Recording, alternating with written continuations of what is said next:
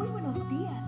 Gracias por estar con nosotros en este bendecido día. Ven y juntos aprendamos y realicemos el estudio de nuestro matinal titulado Nuestro maravilloso Dios. Buenos días queridos hermanos. La matutina para hoy, 28 de septiembre del año 2022, se titula El poder del Evangelio. Y podemos leer en Gálatas 2.20 lo siguiente. Con Cristo estoy juntamente crucificado y ya no vivo yo, mas vive Cristo en mí, y lo que ahora vivo en la carne lo vivo en la fe del Hijo de Dios, el cual me amó y se entregó a sí mismo por mí. ¿En qué consiste el poder del Evangelio? En la capacidad que Dios tiene para transformar la vida del pecador de una manera tan completa que éste llegue a ser una nueva criatura.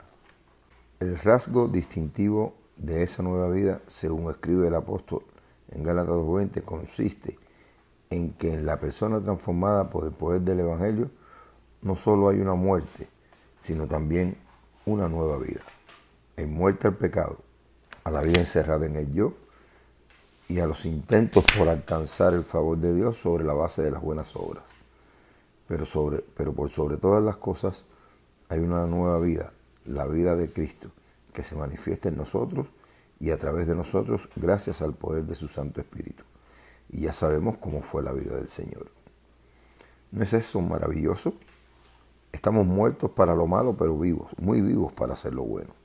Como dice la Escritura, el que quiere amar la vida y ver días buenos, refrene su lengua del mal y sus labios no hablen engaño.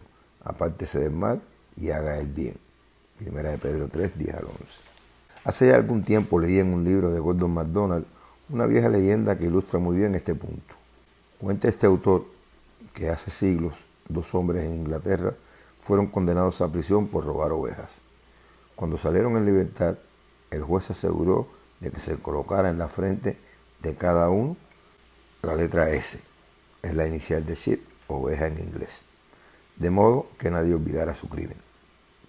Dice el relato que uno de los ladrones nunca más fue visto en la comunidad, pero el otro Arrepentido por su falta, dedicó su vida a Dios, atendiendo a los enfermos, ayudando a los necesitados, asistiendo en las emergencias.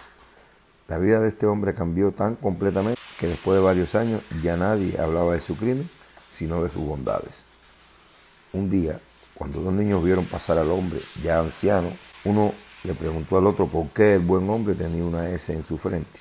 No estoy seguro, dijo el otro niño pero por lo que mi mamá dice de él, creo que es la S significa santo.